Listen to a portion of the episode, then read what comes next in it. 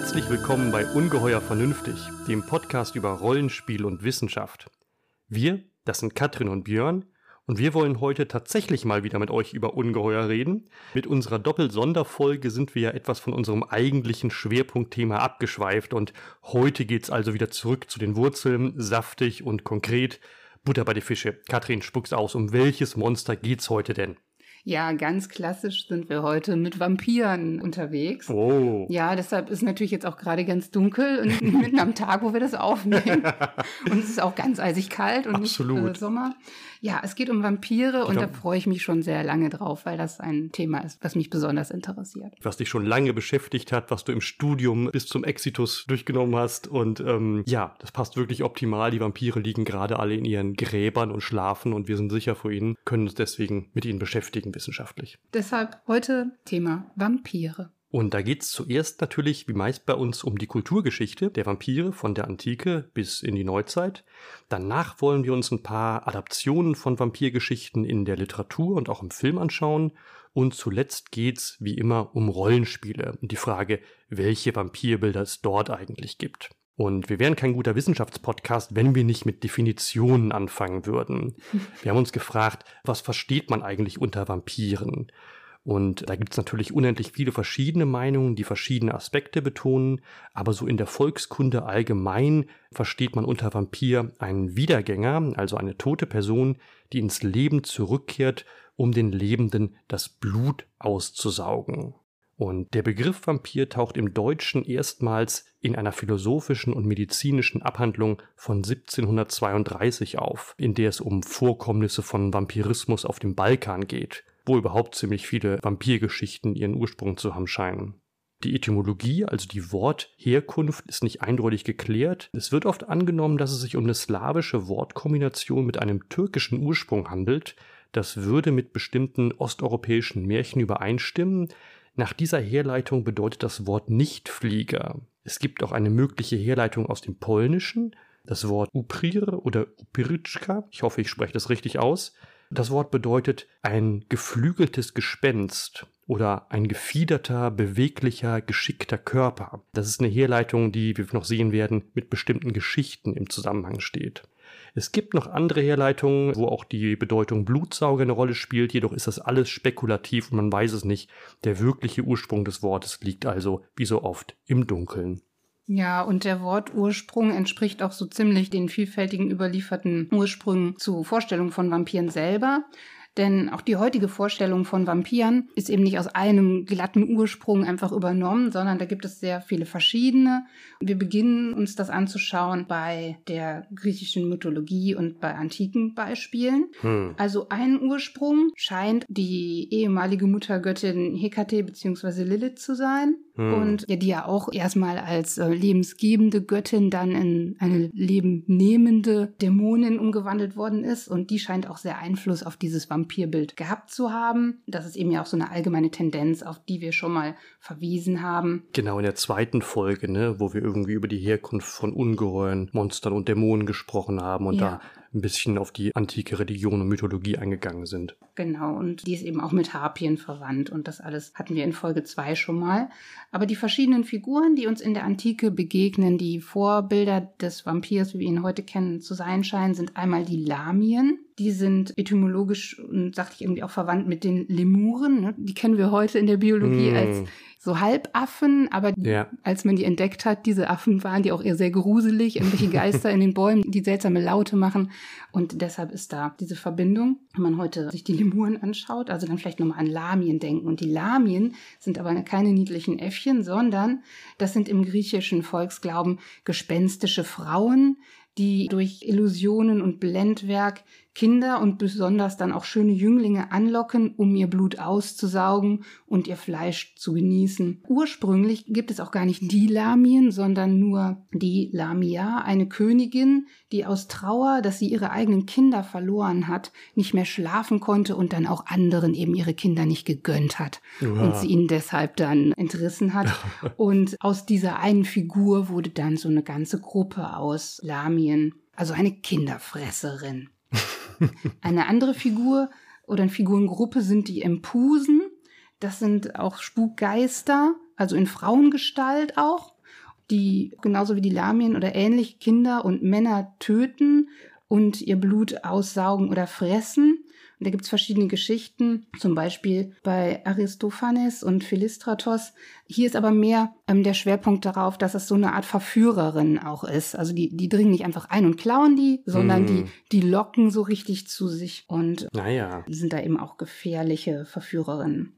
Dann gibt es noch die Striges. Das sind eher tierische Vertreter, aber auch weiblich konnotiert. Nachtvögel oder auch räuberische Menschen in Vogelgestalt mit einem dicken Kopf, starren Augen und krummen Schnäbeln, grauem Gefieder und langen Krallen, die nachts umherfliegen und Kinder auch aus der Wiege stehlen und sie dann mit Gift stillen ja. oder sie zerfleischen. Also so eine verdrehte Muttergestalt auch. Hm. Und ähm, sie hängen Kopf über wie Fledermäuse und verabscheuen aber schon mal Knoblauch. Ah ja. Da haben wir schon eine ganz wichtige Abwehrmaßnahme gegen Vampire angesprochen, die nachher noch eine Rolle spielen wird in der frühen Neuzeit.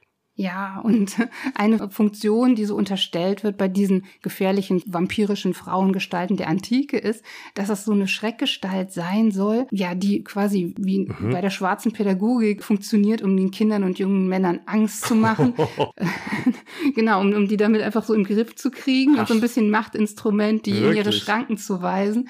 Da kann man sie mit erschrecken. Boah, wie fies. Und gleichzeitig wird manchmal unterstellt, dass es auch eine Stabilisierung des Patriarchats sein soll, indem die Frauen, hm. die eben nicht dem mütterlichen Ideal entsprechen, so zu Monstern stilisiert werden und ja, deshalb quasi grundsätzlich schon mal böse sind. Oh ja, das kann man sich vorstellen, ja. Und ja, die Überraschung grundsätzlich aus heutiger Sicht ist vielleicht, dass alle diese Figuren weiblich sind und es so den männlichen antiken Vampir auf jeden Fall nicht in, in dem Maße gibt wie den weiblichen. Naja, der tritt dann erst später auf die Bühne, ne? Ganz genau. In der genau. Neuzeit, ja. Ja, und abgesehen von der griechischen Antike gibt es natürlich auch in den Mythologien anderer Kulturen schon sehr frühzeitig Vorstellungen von Vampiren. In Mesopotamien, da kennt man also bluttrinkende Dämonen. Die jüdische Diaspora interessiert sich sehr für Lilith, die erste Frau Adams, und interpretiert die halt in Richtung einer Vampirin. Auf dem Balkan gibt es Vampire, in Island gibt es die Draugur, das sind Drachengeister, die eben auch vampirische Verhaltensweisen an den Tag legen.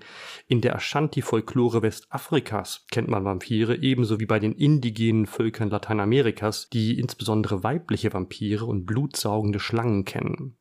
Außerdem gibt es auch in Indien und sogar in Indonesien noch Vampire, auf die wir jetzt nicht alle eingehen können. Es wird aber klar, Vampire sind ein globales Phänomen, welches sich mit Variationen und verschiedenen Aspekten und Facetten in eigentlich allen Mythologien der Welt findet. Wir bleiben heute in Europa, damit kennen wir uns am besten aus und wollen mal schauen, wie es nach der Antike weitergeht.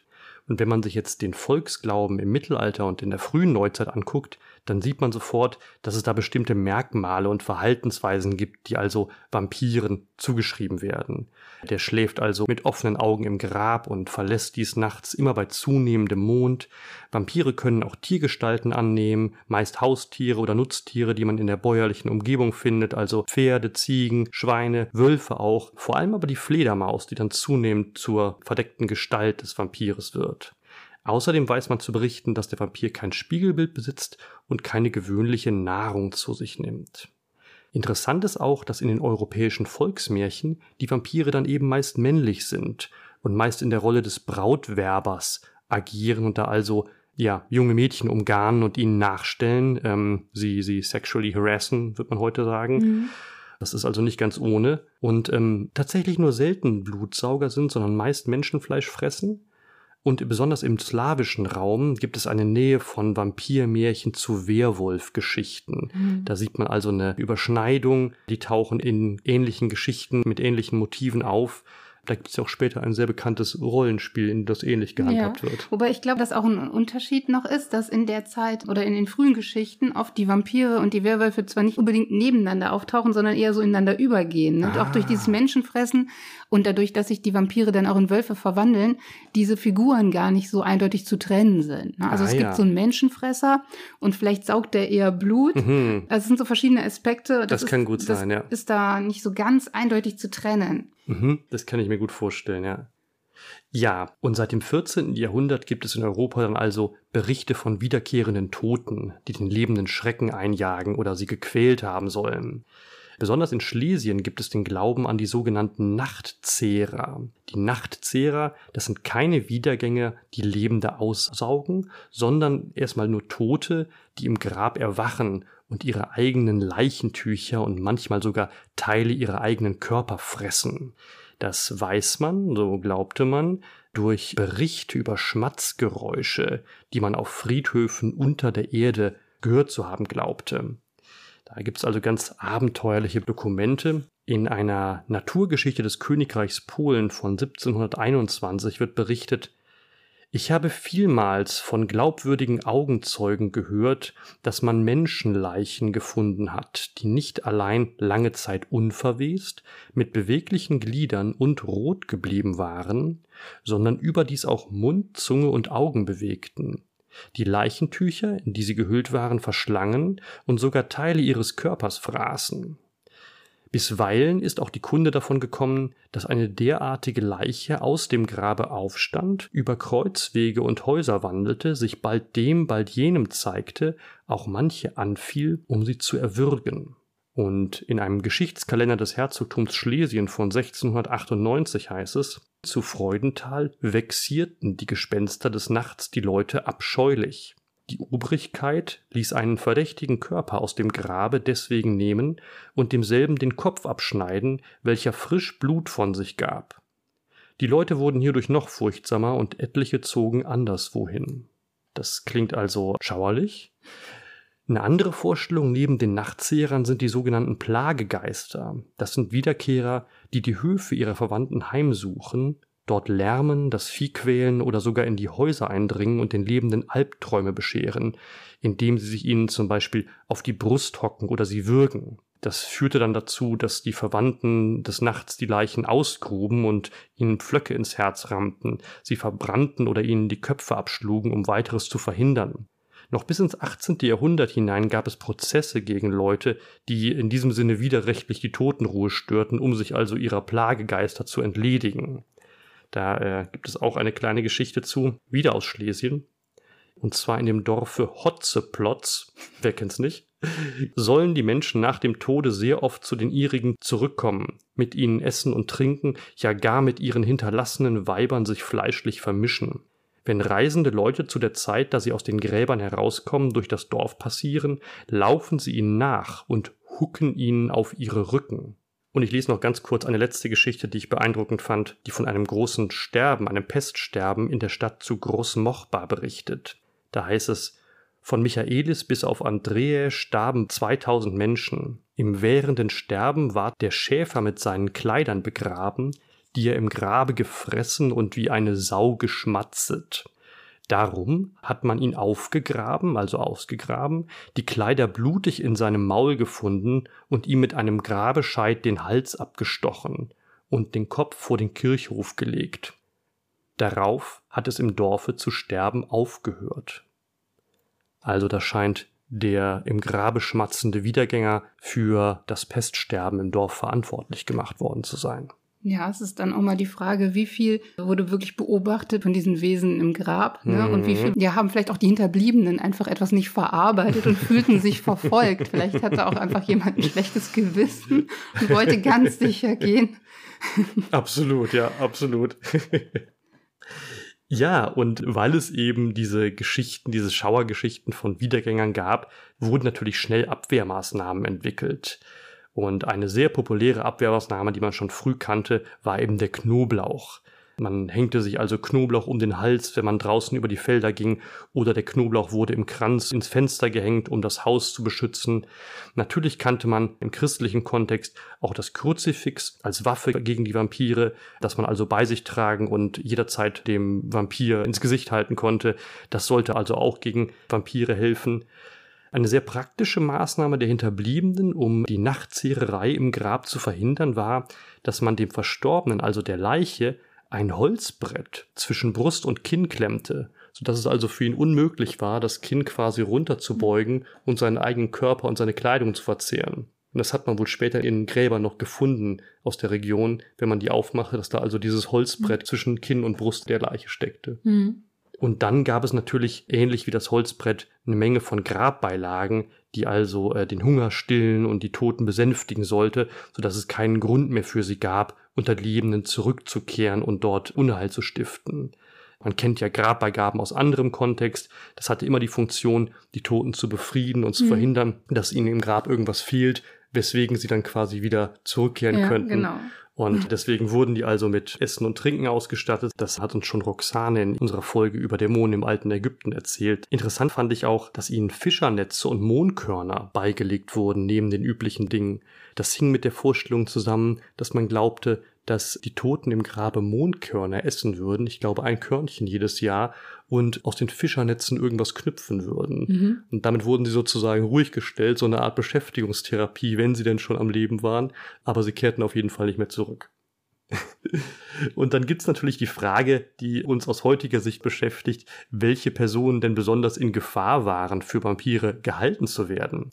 Wir kennen das ja von Hexen, dass da vor allem Frauen mit roten Haaren in Verdacht standen, mhm. ne? besonders unverheiratete Frauen.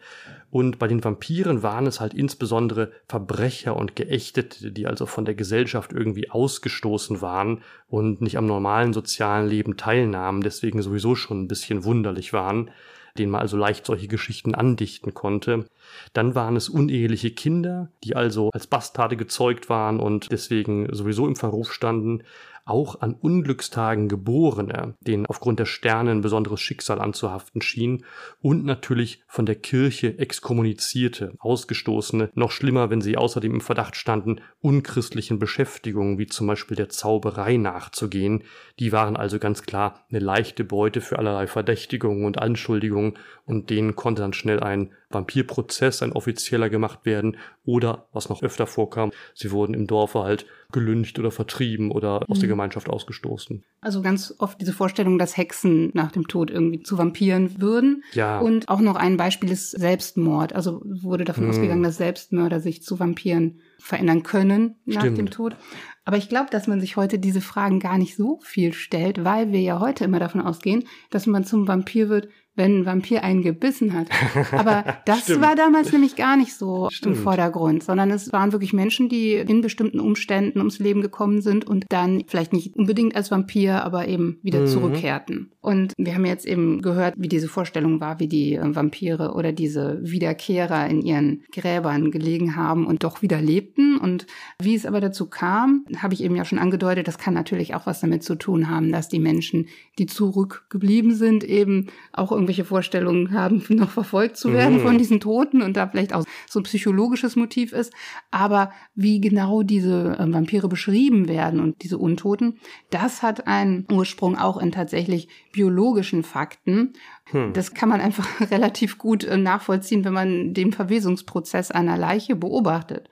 Da sind viele dieser Merkmale von Vampiren relativ gut zu erklären, nämlich wenn ein Körper ja zerfällt und in diesen Verwesungszustand übertritt, ist es wohl so, dass das Zahnfleisch zurücktritt und dadurch die Zähne länger erscheinen, als sie in Wirklichkeit sind, weil man einfach mehr davon erkennen kann. Ach. Und das führt zu dieser Vorstellung, dass die Zähne eben so präsent sind und vielleicht auch der Angst, dann gebissen zu werden. Hm. Dann ist es so, dass durch die Verwesungsprozesse sich die Haut ja spannt und verfärbt und das auch so entweder ja, man kennt ja diese normale Totenbleiche, aber wenn Bakterien dann anfangen, da weiter Stoffe umzusetzen, kann es auch sein, dass die Haut sich so färbt, dass es doch wieder rosiger aussieht.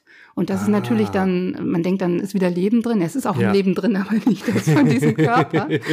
und das Gleiche, was mit den Zähnen passiert, ist auch mit den Fingernägeln, was die Hände dann so klauenartig erscheinen lässt. Mhm. Also die Fingernägel treten auch vor, weil sich die Haut weiter zurückzieht. Und mhm. ein anderer Punkt war ja dieses Schmatzen und diese Geräusche aus den Gräbern. Genau. Und das lässt sich auch recht gut erklären, weil der Körper auch noch sowas wie Verdauungsgeräusche von sich gibt. Das ist aber nicht so, dass der jetzt irgendwas gerade ist. Die Verdauungssäfte sind ja auch noch im Körper vorhanden. Mhm. Die arbeiten mhm. ja auch weiter, aber eben nicht mehr, weil sie jetzt gerade irgendwen gefressen hätte, sondern weil der Körper sich zersetzt und diese Verwesung kann auch den Körper aufblähen und das sieht dann so aus, als hätte derjenige einen vollen Bauch und gerade was gegessen, Aha. aber eigentlich zersetzt er sich. Das ist aber sehr plausibel, kann ja, man sich gut vorstellen. Das sind diese Geräusche dann, die man auch hört, ne? die Faulgase, die dann entweichen mhm. oder auch dieses Schmatzen, wenn die Gase da heraustreten. Das passt auch sehr gut einfach zu den Beispielen, die wir eben gehört haben. Ne? Ja. Und deshalb ist eigentlich das meiste davon sehr gut erklärbar. Und wir haben ja eben auch schon darüber gesprochen, wie die Definition von Vampiren ist und wie man Vampire sich eben im Volksglauben vorstellt. Und um da jetzt mal den modernen Volksglauben nebenzusetzen, ich habe eine Umfrage selbst durchgeführt, 2006. Applaus. Yay. Und damals, Wahnsinn, da zeigt sich die Expertin ja, und der Einsatz. Der Einsatz. Ja. Also, und jetzt, Katrin jetzt, ist wirklich Fan. Genau, stellt euch mal vor, 2006 so, es gibt keine Twitter-Umfragen, wo mhm. du jetzt irgendwie hunderte Leute erreichst, die dir alle sagen, was sie über irgendwas denken, sondern nein, ich habe in der Fußgängerzone gestanden und die Leute angequatscht äh, zu ihrer Vorstellung von von Vampiren, weil ich einfach wissen wollte, wie ist die? Wie ist wirklich die Vorstellung von Vampiren in der Bevölkerung, mhm. gerade in den Köpfen der Leute? Weil man ja immer alles unterstellen kann und meistens äh, rät man auch richtig, aber wir wollen ja Statistik haben. Absolut. Und Fakten, deshalb habe ich 139 Personen, mehr habe ich leider nicht geschafft, weil viele nicht kooperationswillig äh, waren, ähm, gefragt zu ihrer Vorstellung von Vampiren. Und dabei hat sich sehr gezeigt, dass die Vorstellung der Menschen um 2006 von Vampiren ganz extrem geprägt war von den Filmen, die sie gesehen haben. Also die kannten eigentlich Vampire nur aus Fernsehen und die Merkmale, die sie beschrieben haben, waren eben Fangzähne, Blässe und Lichtscheue und ganz, ganz wichtig, Vampire tragen einen Umhang. Hm. Also Leuten mit Umhang sollte man nicht trauen, denn die wahrscheinlich. Ach, Nein, ja. Quatsch, das ist jetzt der, der Fehlschluss. Ja, ja. ja, und sie wussten aber auch immer, wie sie sich schon helfen können, denn Vampire fürchten sich vor Knoblauch und Kreuzen so ein Vlog wurde ganz wenig nur genannt. Hm. Vielleicht war das den Menschen auch nicht so angenehm, darüber zu sprechen. Ein bisschen zu drastisch, ja. Ja, vielleicht. Und die Entstehung von Vampiren ist ganz eindeutig nur noch vom Vampirbiss. Was ah, anderes ja. kennen die Leute gar nicht. Weniger bekannt ist auch dieses fehlende Spiegelbild ist Ach, vielleicht ja. zu subtil, das war den Menschen da auch nicht so bekannt. Mhm. Aber also wir können zusammenfassen, neu und ganz besonders wichtig ist der Umhang und dass eben Vampire andere Vampire erschaffen durch den Vampirbiss. Ah, ja, okay. Ja, der Umhang deutet ja so ein bisschen auf diesen Gentleman-Vampir hin, ne? Genau. Auf diesen Aristokraten und Dan, die dann bisher noch nicht so eine Rolle gespielt hat im mittelalterlichen Volksglauben und in den Volksmärchen. Das ändert sich, weil der nämlich erst in der Romantik auftaucht konkret in der romantischen Literatur. Da werden also einerseits antike Vampirvorstellungen aufgenommen und neu interpretiert, gleichzeitig entwickeln sich aber auch neue Bilder von Vampiren und so entstehen halt mehrere Archetypen, die im kulturellen Bewusstsein der Moderne nebeneinander bestehen und sich teilweise auch überschneiden und halt unser Vampirbild von heute prägen. Man muss vielleicht den Kontext kurz erklären. Also, wenn wir von romantischer Literatur sprechen, die Romantik, deren wesentliches Ansinnen ist es eigentlich, die Aufklärung kritisch zu reflektieren, ja, und deren Einseitigkeiten zu hinterfragen und eben auch zu korrigieren. Also ein besonderes Bewusstsein herrscht halt bei den romantischen Autoren für die Nachtseiten der Aufklärung, ja, für das Irrationale, für das Unbewusste, für all das, was vom Licht der Vernunft nicht so direkt erhellt und erschlossen werden kann. Das zeigt sich insbesondere in der Literatur, in der Gothic Novel, dem gotischen Schauerroman der Spätromantik, der also eine Faszination für dämonische Schurken und verrückte Wissenschaftler und ausgestoßene Outlaws zeigt, die also mhm. die Grenzen von Erkenntnis und Moral und Gesellschaft in Frage stellen und dort also mit großer psychologischer Einfühlung nachgezeichnet werden. Ne?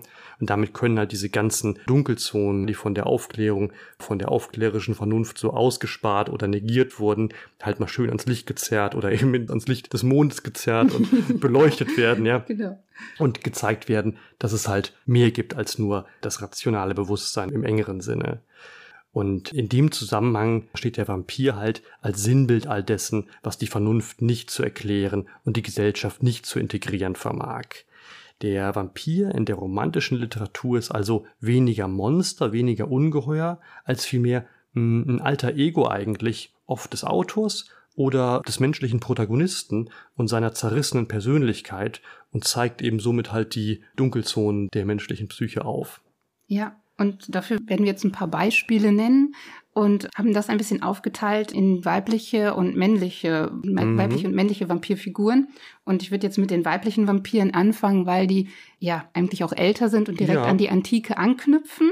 Haben wir ja gerade von gehört, ja. Genau. Und dabei geht es meistens um Begehren und Rebellion gegen die sozialen Vorgaben. Mm und auch so ein Wechsel und den Kontrast zwischen femme fragile und femme fatale, also der, der Frau, die so das Ideal der Gesellschaft äh, mhm. Mhm. zeigt und der, der gefährlichen Frau, die sich darüber hinwegsetzt und ja praktisch dann auch die fallische Frau ist. Mhm. Auch über Begierde, über den Tod hinaus. Und das knüpft dann auch direkt an diese Impusen an, ne, die ah, ja, auch so okay. Gestalten sind, die wegen ihrer Begierde dann äh, mhm. handlungsaktiv werden. Und eben auch Leben nehmen, anstatt zu geben und so diese Muttervorstellung völlig umdrehen. Ah, ja. Wenn man überspitzt sagt, ist dann eben die gute Frau, das junge, sittsame Mädchen oder eben dann die Mutter, die aber auch komplett in ihrer Mutterrolle aufgeht mhm. und alles andere ist eben nicht angepasst oder schlimm auch alt und das ist dann ein bedrohliches Monster. Ah, ja. Ähm, genau, also Vampir oder Hexe und wir haben ja auch gehört, Hexen werden auch zu Vampiren, mhm. da ist dann nicht unbedingt Absolut. so ein großer Unterschied und ja, am liebsten dann tot durch Verbrennen. Und das älteste Beispiel, was ich hier zu nennen würde, gerne ist Goethes Ballade Die Braut von Korinth. Da knüpft Goethe auch direkt an diese antiken Ursprünge an.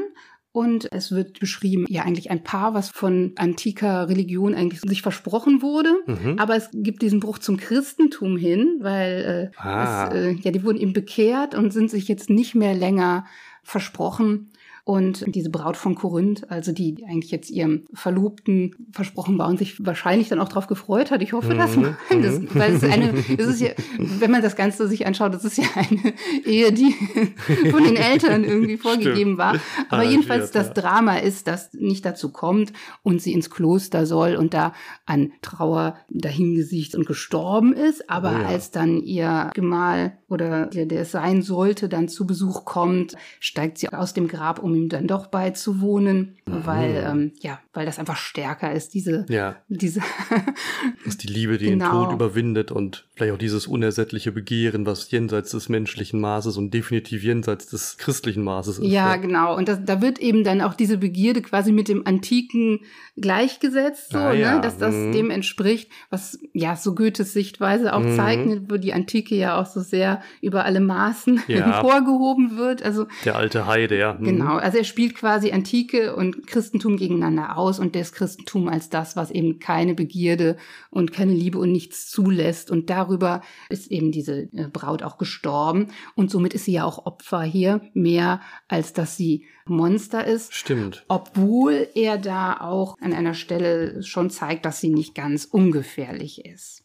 Denn er schreibt, aus dem Grabe werde ich ausgetrieben, noch zu suchen das vermisste Gut noch den schon verlorenen Mann zu lieben und zu saugen seines Herzens Blut. Ist's um den geschehen, muss nach andern gehen, und das junge Volk erliegt der Wut. Hm. Also hier wird auch darauf ähm, schon hingewiesen, dass sie danach auch nicht gesättigt ist, sondern ja. weiter ihr Unwesen treiben wird. Da wird auch so ein bisschen Goethe unterstellt, dass er da nicht an diesen antiken äh, Vorgaben geblieben ist, sondern dass wahrscheinlich so ein Einfluss mm. aus dieser Balkanregion sein könnte. Ah, ja. Jedenfalls am Ende gibt's aber keinen schlimmen Kampf, sondern die Vampirin ergibt sich quasi, schlägt vor, sie zu verbrennen, mm. damit sie dann Ruhe finden kann. Also somit ist sie hier doch mehr Opfer. Wobei leider auch der, ähm, der Geliebte danach nicht mehr weiterleben Dran möchte. glauben muss, ja. Ja. Ähm, dieser Schlusssatz der Strophe und das junge Volk erliegt der Wut, das hat ja auch schon so revolutionäres ja. Potenzial. Ne? Die Ballade ist von 1798, das ist im Fahrwasser der französischen Revolution geschrieben. Das zeigt also so ein Aufbegehren, ne? Ja. was irgendwie auch dann mit Vampirismus verknüpft wird, dieses rebellische Potenzial, was dann auch in der Romantik eine Rolle spielt eigentlich. Ja, absolut. Da kommt so einiges zusammen und ich kann auch empfehlen, die Ballade mal ganz zu lesen, weil jede Strophe so für sich schon einiges verrät, aber das führt jetzt ein bisschen zu weit. Absolut, ja. Also Goethes Braut von Korinth gerne einmal durchlesen. Als nächstes möchte ich nur ganz kurz auf E.T.A. Hoffmanns Cyprians Erzählung aus den Serapionsbrüdern eingehen, weil es da auch eine Darstellung gibt, die auch viele andere dann beeinflusst hat und auch Autoren, auf die wir gleich noch mhm. äh, eingehen, alle Hoffmann-Fans sind. Ziemlich, ja. Und da geht es eben auch darum, dass eine Frau als femme fragile erscheint und dann aber äh, sich später, dem sie, dem Protagonisten quasi, äh, dem, nachdem sie ihn geheiratet hat, sich offenbart als Menschenfresserin. Oh. Und das geht auch ein bisschen in diese Richtung mit den Gelüsten der Schwangerschaft, ne? Oh. dass man da ja irgendwie bestimmtes Essen lieber zu sich nimmt. Und ja, da ist auch dieser Wechsel eben so zwischen diesem heiligen Bild der Frau hm. zu, zu so einem wilden Menschenfresserwesen. Und auch, glaube ich, die Mutter dieser Frau es wird auch schon so sehr äh, ah, ja. grausig beschrieben. Und da mhm. gibt's eben auch nur Schwarz und Weiß miteinander. Und äh, das Ganze halt sehr stimmungsvoll beschrieben. Und das hat wohl auch andere sehr stark beeinflusst. Ja, ein weiteres Beispiel für eine Vampirin ist von Samuel Taylor Coleridge die Gespensterballade Christabel von 1816. Wir haben gar nicht die Zeiten gesagt. Ne? Also die liegen alle relativ nah aneinander. Ja, die Cyprians Erzählung ist von 1819 von E.T. Hoffmann ne? und Christabel von Coleridge ist geschrieben zwischen 1798 und 1800, aber erst 1816 veröffentlicht, also kurz davor. Ja, und ähm, also Coleridge's Ballade hat auch danach sehr viele Vampirautoren oh ja. extrem oh ja. beeinflusst. Und was da eben besonders ist, ist es, ja, dass so sehr subtil ist, ne, dass auch deshalb ein bisschen schwierig ist zu argumentieren, ob es eine richtige Vampirin ist, weil mm. sie sich nicht so richtig offenbart.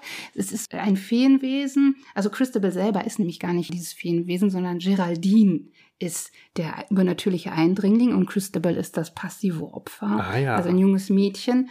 Und Geraldine offenbart sich dadurch einmal, dass das Feuer aufflammt, als sie daran vorbeigeht und dass der Hund bellt, als sie daran vorbeigeht. Mm. Und sie nähert sich eben dieser Christabel an, was eben auch so eine homoerotische Ebene hat. Da wurde auch in den ersten Rezeptionen unterstellt, dass Geraldine auch gar keine Frau sein kann, weil sie sich ja Christabel annähert und deshalb eigentlich ein Transvestit sein muss. Mhm. Es gibt aber keine Hinweise dafür. Also es war okay, einfach nur, man mhm. wollte das nicht wahrhaben, mhm. dass das sein könnte. Und ähm, ja, diese ganze Beschreibung, dieses Gespenstische hat dann sehr beeinflusst. Das nächste Beispiel ist von 1840 Theophile Gautiers Die liebende Tote. Und da ist auch wieder das Christentum etwas, das gar nicht gut wegkommt, ähnlich wie bei Goethe. Das zeigt sich ein Muster, ja. Ja, es ist ganz, ganz furchtbar. Und ähm, das ganz lustig ist, dass äh, der ist quasi auch eigentlich so, so ein Vampirjäger schon ja, okay. äh, inklusive. Und der heißt auch noch Serapion, also Ach. ab Serapion, was so ein Bezug ist zu Hoffmann, ah, worauf ja. Cypriens Erzählung ja auch stammt. Und die Vampirin äh, verführt eben einen jungen Mönch, nimmt ihm aber immer nur so ein Tröpfchen Blut ab. Aha, ja. Und es ist auch nicht klar, ob es wirklich irgendwie gefährlich für ihn ausgegangen mm. war, wäre.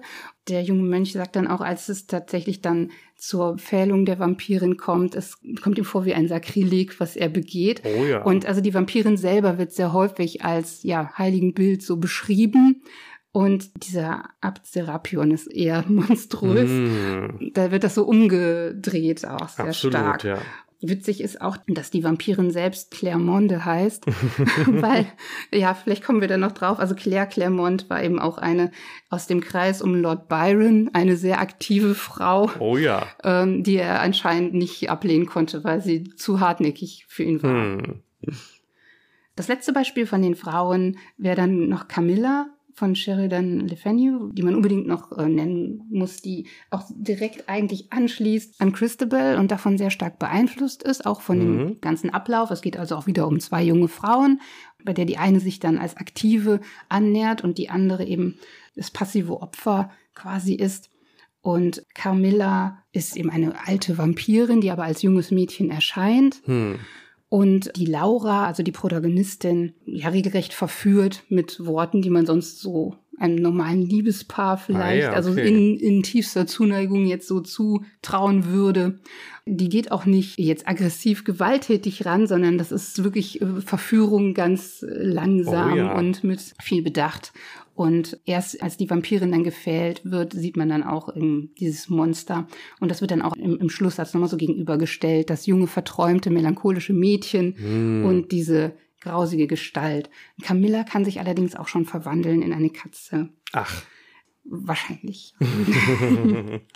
ja, der ist relativ unbekannt, der Roman. Ich kannte den vorher gar nicht, ne? Von Camilla. Mhm. Sheridan Le Fanu, der Autor, dieser irische Autor, der ist auch ein bisschen später, von 1872 erst. Ne? Da ist ja. das Motiv schon so relativ ausgereift und hat schon verschiedene Verformungen durchlaufen und wird hier wirklich sehr subtil und sehr originell anverwandelt. Ne? Aber nicht mehr so subtil wie, wie bei Coleridge, aber Stimmt, ja, ja, also die, die geht schon ein bisschen mehr ran. Okay.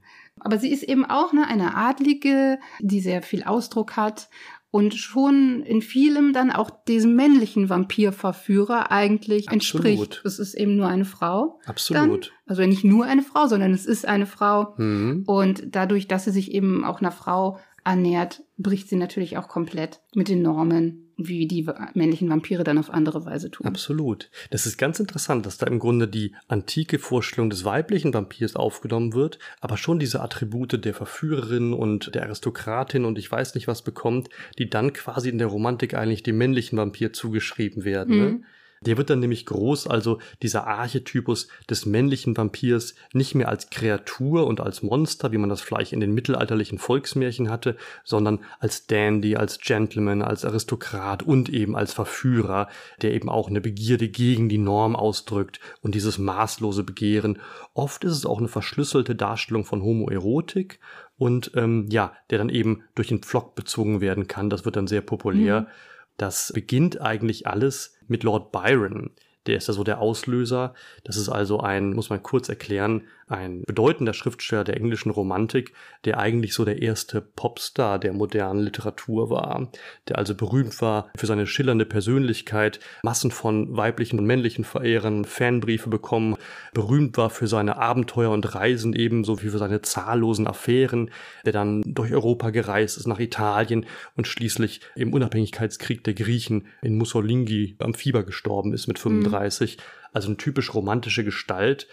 Und ähm, Lord Byrons Protagonisten in seinen Dramen und Gedichten, das sind oft sogenannte Byronic oder Satanic Heroes. Das sind also Helden, die eine gewisse, ja, Sympathie für den Teufel, ja, eine Sympathy for the Devil, um es mit den Rolling Stones zu sagen haben. Und die also ähm, immer so im Schatten der Gesellschaft stehen. Da werden also die Traditionen großer Verdammter, Verführer und Verbrecher gegen die göttliche Ordnung aufgenommen. Also Faust und Don Juan und so weiter. Und solche Figuren spielen bei Byron immer eine große Rolle. Und ähm, für die Literatur und Kulturgeschichte insgesamt bedeutend ist halt dieser berühmte Sommer am Genfer See 1816, ein verregneter Sommer, den Byron also auf seiner Villa zusammen mit Percy und Mary Shelley Mary Shelley, Autorin von Frankenstein, verbracht hat, wo sie also nächtelange Gespräche über übersinnliche und okkulte Phänomene gehabt haben, deutsche Geistergeschichten in französischer Übersetzung gelesen haben und schließlich auf die Idee eines gemeinsamen Schreibprojekts gekommen sind. Ironischerweise ist das einzige Werk, das zur Vollendung gelangt ist, Mary Shelleys Frankenstein mhm. oder der moderne Prometheus, was daraus entstanden ist und natürlich ein Klassiker der modernen Horrorliteratur geworden ist und unser Verständnis von Monstern ziemlich entscheidend geprägt hat. Die anderen Romane und Texte sind alle Fragmente geblieben. Byron hat einen Roman über einen melancholischen Vampir im Sinn gehabt, der auf einem türkischen Friedhof bei Ephesus umhergeht und monologisiert. Da zeigt sich in diesem Fragment auch der Einfluss von Coleridge's Christabel. Der ist aber, wie gesagt, Fragment geblieben. Mhm. Jetzt ist die Ironie der Rezeptionsgeschichte, dass dieser Roman weitergeführt und vollendet wurde von einem weniger bedeutenden Schriftsteller, der aber eine Kaskade an, also eine Riesenwirkung ausgelöst hat. Der war zur richtigen Zeit am richtigen genau, Ort. Genau, genau. das ist nämlich echt verrückt. Das ist Byrons Leibarzt William Polidori. Dieser William Polidori hat also irgendwie von diesem Fragment Wind bekommen, das gelesen, ich weiß nicht was. Ja, der war, er war ja dabei. Ach so, also, ach so nee, der ja, war dabei. Das darf man nicht vergessen. Im Genfer See, da waren nämlich nicht nur Byron und die Shelleys, sondern eben auch Polidori dabei. Ach so, der hatte seinen Leibarzt direkt dabei. war auch dabei. Richtig, klar, und, die war dabei, äh, genau. genau. Genau, Byron hatte seinen Leibarzt natürlich dabei und der hat dann von dem Fragment bekommen und das dann später zu Ende geschrieben oder ausgebaut und daraus einen eigenen Schauerroman gemacht, der ziemlich trivial und literarisch unbedeutend ist, aber er hat ihn eben dreisterweise unter Byrons Namen herausgegeben. Und mhm. Ja, das ist so ein bisschen umstritten tatsächlich. Okay. Es ist tatsächlich so, dass ähm, ich habe es so gelesen, sag ich mal, dass ähm, wenn man sich äh, den Vampir von Polidori anschaut, mhm. es auch so ist, äh, der hat ja auch die Perspektive gewechselt. Ne? Ah, ja. Er hat ja einen anderen Protagonisten. Es ist schon autobiografisch. Also man kann sich so zwei Typen okay. vorstellen, die ganz viel Zeit miteinander verbringen. Der eine schreibt irgendwie seine Perspektive mhm. und der mhm. andere schreibt aus der Perspektive des Beobachters ah ja, okay. über diesen Typen. Mhm, und mhm. deshalb ist es schon, also glaube ich auch ein bisschen so, unterstelle ich einfach mal die Beziehung zwischen Polidori und Lord Byron in dem Vampir. Ah ja, okay. Es ist schon autobiografisch ein bisschen. Reflektiert das Verhältnis der beiden. Ja, ich so. würde sagen, mhm. weil es geht ja auch darum, dass der, dass der Protagonist immer so abgestoßen und gleichzeitig angezogen ist von dieser Lebensweise ja, des, ja, äh, dieses satanischen Helden, mhm. sag ich mal, und sich dem aber irgendwie auch nicht entziehen kann. Und dieses dieses hm. zerrissene Hin und Her, wenn man sich vorstellt, der Arzt, der da diese Lebensweise mitbekommt von dem Lebemann, also das ist schon recht naheliegend, dass das auch was hm. damit zu tun hat, wie die wahrscheinlich gelebt haben. Und es gab auch so ein Hin und Her mit, von wem der Text ist und wer den veröffentlicht hat. Jedenfalls haben sich dann beide dafür eingesetzt, dass der als von Polidori veröffentlicht ist, dieser weitergeschriebene Text. Ach so. Beide haben das gleichermaßen versucht. Und es ist nicht ganz rauszufinden, warum der am Anfang Byron zugeschrieben worden ist. Ach so, okay. Vielleicht war das auch eine Marketingstrategie ja. von den Herausgebern, ich weiß es nicht. Okay, ich hatte irgendwie gehört, dass Byron da sauer drauf gewesen wäre, dass er unter seinem Namen herausgegeben wurde. Aber ja. Man findet da ziemlich viele widersprüchliche ja, Aussagen ja. zu. Okay, okay, ja. Ja, also Tatsache war eben dann, dass es ein riesen Publikumserfolg war, vielleicht auch gerade, weil es dann relativ zugänglich war, in einer packenden, unterhaltsamen Sprache geschrieben. Der Vampir ist hier männlich, ist also ein klassischer Verführer, der jungen Frauen ihre Lebensenergie raubt und den Protagonisten mit einem Schwur an sich bindet. Und dieser Roman ist also wie eine Bombe eingeschlagen, wurde durch die Gesellschaft gelesen und hat also der Gestalt des Vampirs zu internationaler Bekanntheit verholfen. Und man kann schon sagen, dass der Vampir während er vorher eher noch so eine Gestalt der Volksmärchen und des Volksglaubens war, durch den Roman von Polidori und das Fragment von Byron von der Folklore so in die Ernst zu nehmen oder in die Literatur erhoben wurde ne, und zu einem Gegenstand kultureller Beschäftigung wurde, der dann mhm. auch zahllose Nachahmer gefunden hat. Ich würde jetzt ganz kurz mein Zitat, also den Anfang von Polydoris, der Vampir, lesen, weil das so einen schönen Blick gibt auf mhm. diese, diese Figur. Es ereignete sich, dass mitten unter den Zerstreuungen eines Winters zu London in den verschiedenen Gesellschaften der tonangebenden Vornehmen ein Edelmann erschien, der sich mehr durch seine Sonderbarkeit als durch seinen Rang auszeichnete. Er blickte auf die laute Fröhlichkeit um ihn her mit einer Miene, als könne er nicht an derselben teilnehmen. Nur das leichte Lachen der Schönen schien seine Aufmerksamkeit zu erregen. Allein es schien auch, als wenn ein Blick aus seinem Auge es plötzlich hemme und Furcht in die vorher heitere und unbefangene Brust der Fröhlichen streue. Diejenigen, welche diesen Schauder empfanden, konnten nicht angeben, woher er entstehe. Einige schrieben ihn dem fast seelenlosen grauen Auge zu, das, wenn es sich auf das Auge des anderen richtete, obschon an sich nichts Eindringendes zu haben, doch oft mit einem Blick das innerste Herz zu durchbohren schien, und richtete es sich auf die Wange, so schien der Strahl wie Blei auf der Haut zu lasten, ohne sie durchdringen zu können. Hm. Das ist hm. so die Einführung. Oh ja zeigt schon gut die Sonderbarkeit und die fremdartige Stellung mhm. des Vampirs in der Gesellschaft. Ne? Ja, zeigt aber auch mehr den Blick auf den Vampir mhm. als den Inneren. Und das ist, was in dem Fragment von Byron eigentlich mehr ja. zustande kommt. Mhm. Und das macht es eigentlich auch so wertvoll, die beiden nebeneinander zu lesen, wenn man beide Perspektiven da so ein bisschen. Absolut, hat. ja, absolut. Ja, das ist Lord Byron und Polidori und der Beginn des modernen Vampirromans. Und der findet am Ende des 19. Jahrhunderts seinen, ich will nicht sagen Höhepunkt, aber erstmal so seinen Endpunkt, ne? Mit Bram Stokers Dracula von 1897. Das ist also ein natürlich epochemachender Roman, auch gar nicht so sehr wegen seiner literarischen Qualitäten, sondern wirklich, weil er diese Vampirgestalt in ihrer verbindlichen Fassung eigentlich sozusagen für das 20. Jahrhundert dann dargestellt hat, in der sie dann weiter nachgeahmt und aufgenommen wurde. Der historische Background ist ja einigermaßen bekannt. Die Hauptfigur, dieser Graf aus Transsilvanien, wird eben oft auf einen ungarischen Herrscher des 15. Jahrhunderts zurückgeführt, den sogenannten Fürsten Vlad Dracul, genannt Tepisch, das bedeutet auf Ungarisch der Pfähler. der also berüchtigt war für seine besondere Grausamkeit und Blutrünstigkeit. Die neuere Forschung äh, hat diesen Einfluss allerdings stark relativiert. Dafür bin ich iRead Books Wörterpolizei dankbar, der hat mich darauf hingewiesen. Es ist also so, dass Graf Draculas Persönlichkeit nicht wirklich der des Fürsten Vlad Tepes nachempfunden ist, sondern dass Bram Stoker wohl nur den Namen Dracul entlehnt hat. Das ist ja oft so, dass Autoren relativ wahllos klauen und sich dann Namen so herauspflücken. Mhm. Ähm, nicht unbedingt die ganze Persönlichkeit ist jedenfalls übernommen. Da muss man vorsichtig mit Gleichsetzungen sein.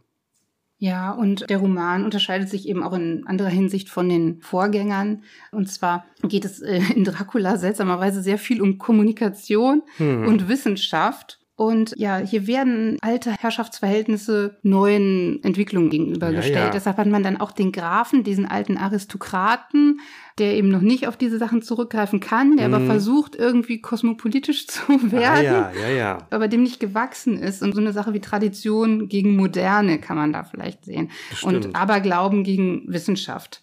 Mhm. Ja, da gibt's auch ein sehr interessantes Werk von äh, Friedrich Kittler zu. Der Medienwissenschaftler. Genau, der mhm. Medienwissenschaftler. Und der sagt, dass eigentlich ein Sachbuch unserer Bürokratisierung ist. das muss man vielleicht ein bisschen erklären. Es ist so, dass in, in, der Geschichte Van Helsing und eben die Leute, die mit ihm da, die Vampirjäger quasi, mhm, die er mhm. rekrutiert, also Mina Harker vor allem, oh ja. auf neue technische Entwicklungen zurückgreifen wie so eine Walze, mit der man eben Sprache aufnehmen kann und hm. speichern kann. Und Mina äh, beherrscht auch noch Stenografie. Und so dokumentieren die alle Informationen, die die irgendwie zusammenkriegen ah, ja. können und schreiben aus der Zeitung alle irgendwie relevanten Informationen, die an bestimmten Orten zu bestimmten Zeiten waren, ab hm. und tragen das wirklich so alles zusammen.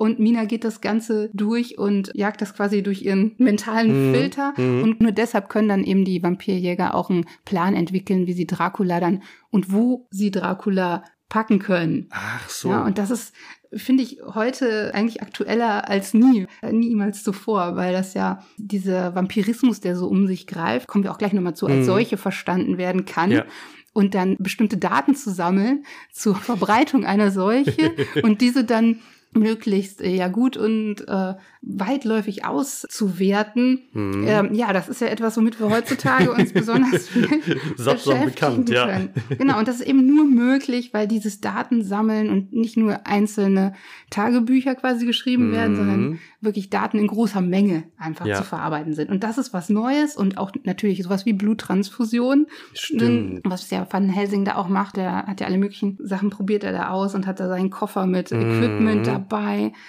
ja, das sind alles Dinge, die halt in diesem Dracula-Buch neu sind und auch so die Technik einfach feiern. Ja, ja. Und das ist ein sehr großer Teil des Buches, der darauf wirklich, ja, der darauf verwandt wird. Absolut. Da werden wirklich so die, die empirischen und statistischen Verfahren der modernen Wissenschaft angewandt, ne? Mhm. um dieses alte Ungeheuer, dieses mythische Ungeheuer Dracula aus den fernen Bergen, aus Transsilvanien zu besiegen. Ja. Also es zeigt wirklich so den Triumph der modernen Wissenschaften und ja. Methoden. Ne? Ja, nachdem ne, in der Romantik der Vampir heraufbeschworen mhm. worden ist, um sich diese, Stimmt. Äh, ja, so ein bisschen die Realität vom Leib zu halten oder auf jeden Fall diesen nüchternen Blick, ne? Mhm wird er jetzt wieder mit neuen modernen Techniken besiegt. Das stimmt, das ist eigentlich verrückt, dass der, der romantische Vampir entworfen wurde, um die Aufklärung zu kritisieren ja. und dieses rationale Bewusstsein, was zu kurz gegriffen hatte, aber jetzt quasi im Nachhinein eingeholt wird von den modernen, methodisch verfahrenen Naturwissenschaften eigentlich, die dann den Vampir wieder besiegen, so. Mhm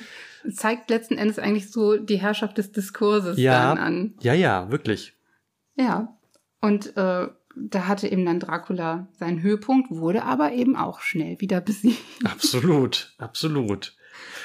Er taucht dann im 20. Jahrhundert wirklich in verschiedenen Gestalten auf, wobei alle Aspekte, die wir bis jetzt genannt haben, immer so wieder aufschimmern und so eine Rolle spielen und je nach Vorliebe dann in den Vordergrund treten. Ne?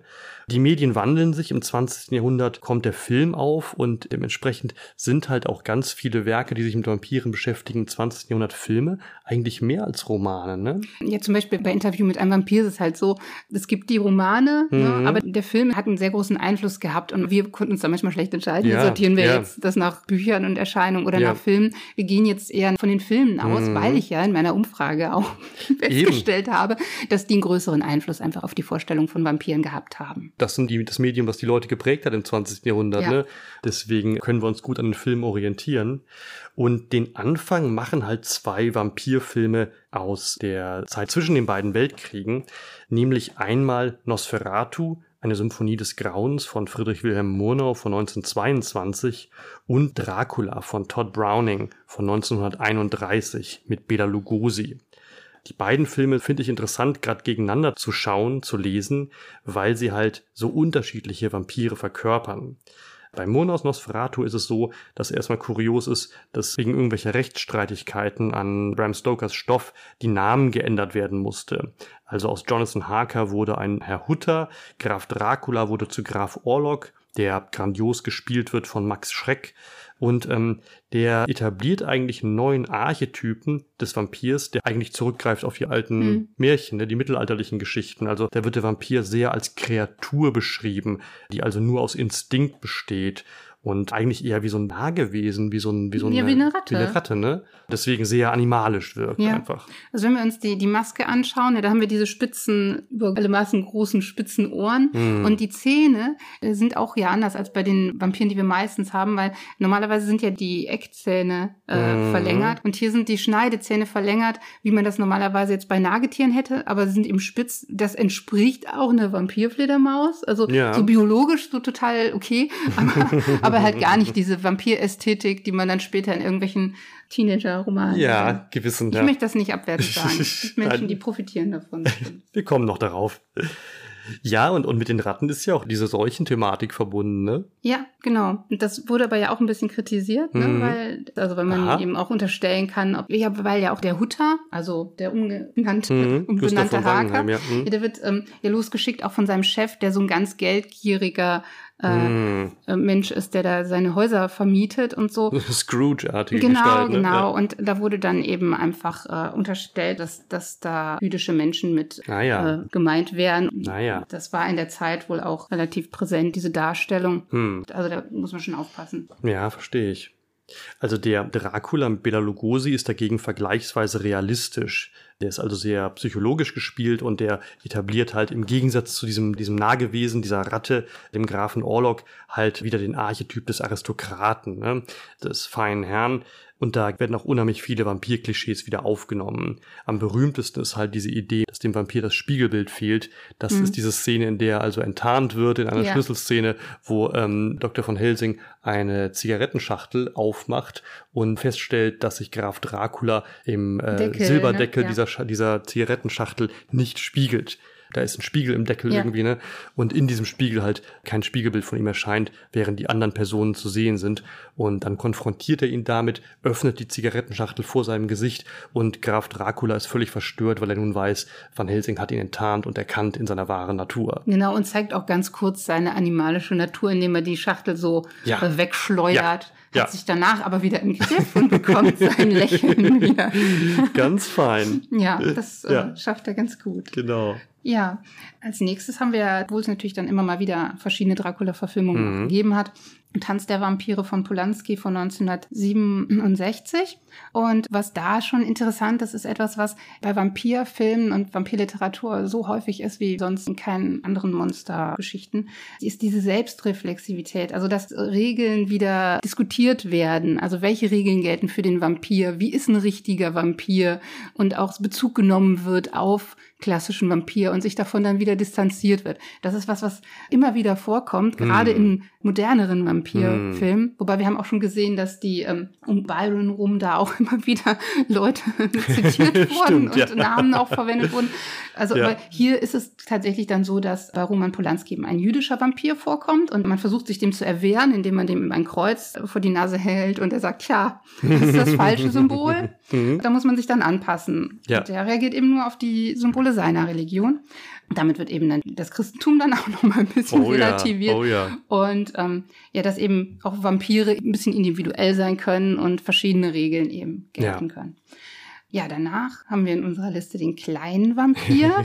also gab es eben auch die Serie zu.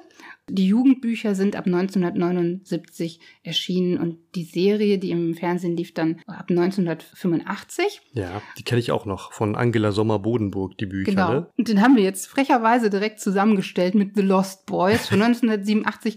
Und natürlich, der kleine Vampir ist so zum Knüddeln, ne? Ja. Und die The Lost Boys ja so nicht so. Mhm. Aber die sind beide so ein Archetyp, so, so ein anarchistischer Vampir, der sich so den Regeln widersetzt und von ihrer Ästhetik auch so ein bisschen Ja. ähnlich. Die Frisuren so Ja. sind eben Also beim kleinen Vampir ist es vor allem der große Bruder Lumpi, der so ein bisschen Ja. punkartig Der war schon cool, ne? Der war schon cool, ja. Weil der kleine Vampir ist ja tatsächlich eher noch so ein süßer Junge, der halt die Freundschaft mit dem Protagonisten eigentlich eingeht. Und durch diese Identifikationsfigur, den kleinen Jungen, wird der Vampir einem nahegebracht. Und es geht ja ganz viel um die Ähnlichkeit, dass die beiden eben Freunde sind, obwohl der eine ja 150 Jahre alt und tot ist, so. Mhm.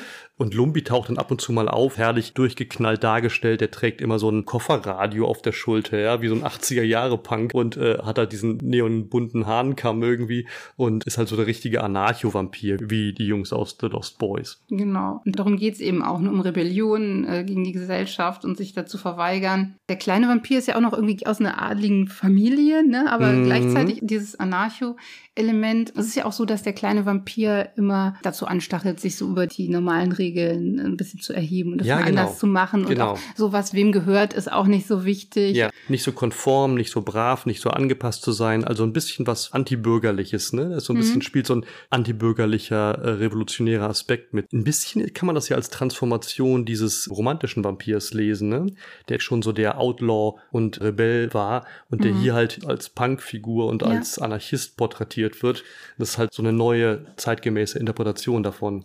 Ja, absolut. Ne? Also der Vampir so als Mhm. ursprüngliche Manifestation, die sich gegen Regeln Ja. wendet. Wobei wir jetzt später sehen müssen, dass sie das auch nicht immer so hinkriegen Nee, nee, und klar, sich da ganz schön klar. in die Nesseln setzen noch. Naja, also wir haben jetzt als nächstes Bram Stokers Dracula von Coppola Mhm. von 1992, also wir kommen immer näher.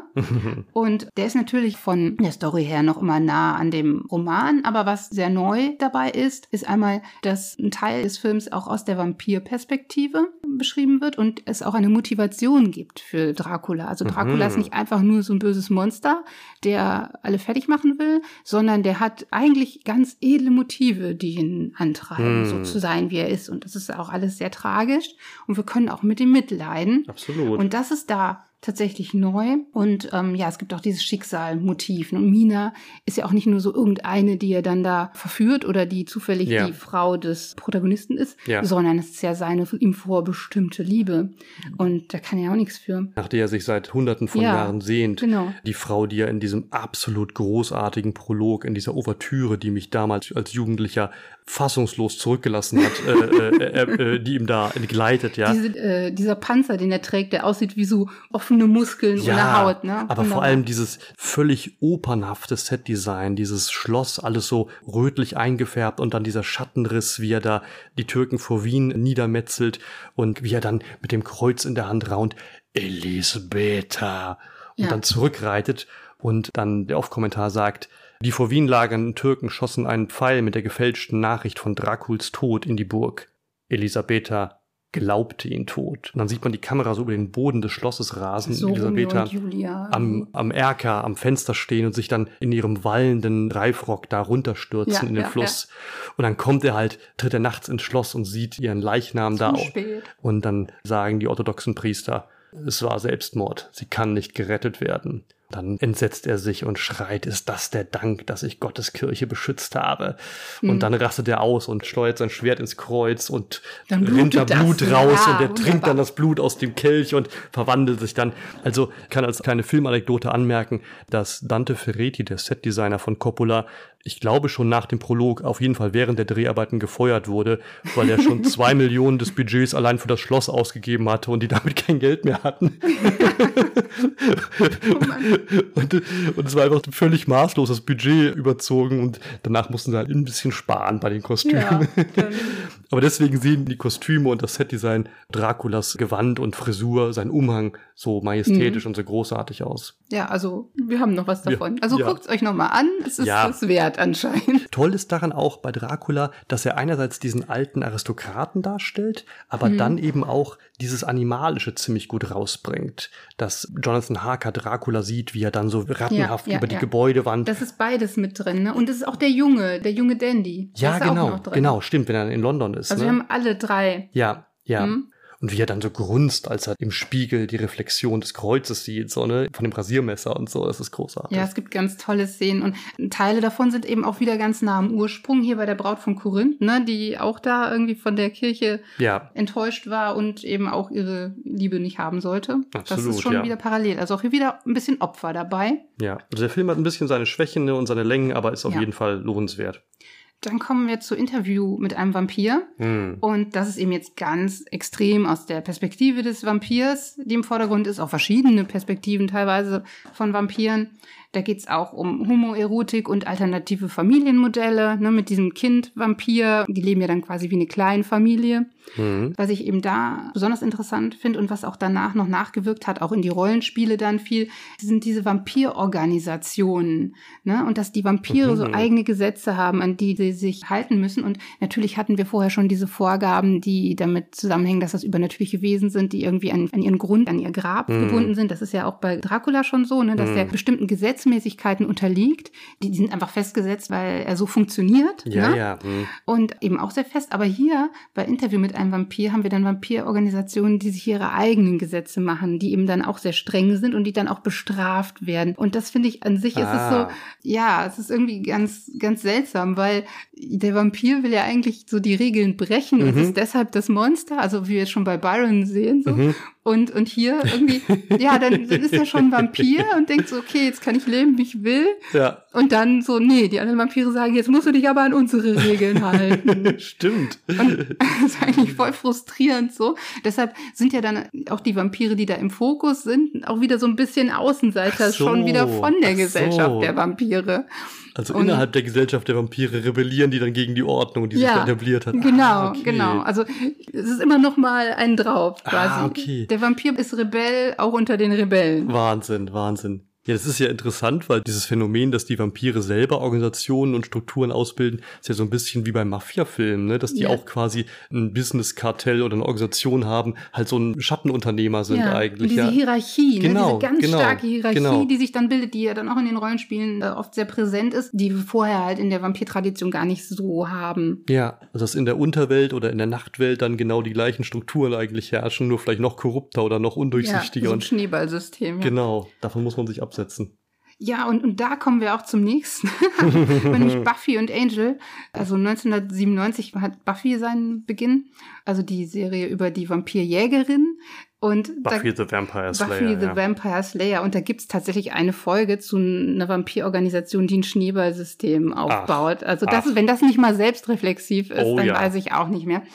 Ja, das ist zu der Zeit sehr frisch, weil das dieses Highschool-Setting ist und dieses episodische Monster of the Week, ne, das mm. äh, hat so seinen eigenen Charme. Mm. Und es gibt da ja unheimlich viele Zitate auch und, und verschiedene Vampirtypen, die mm. da auftauchen.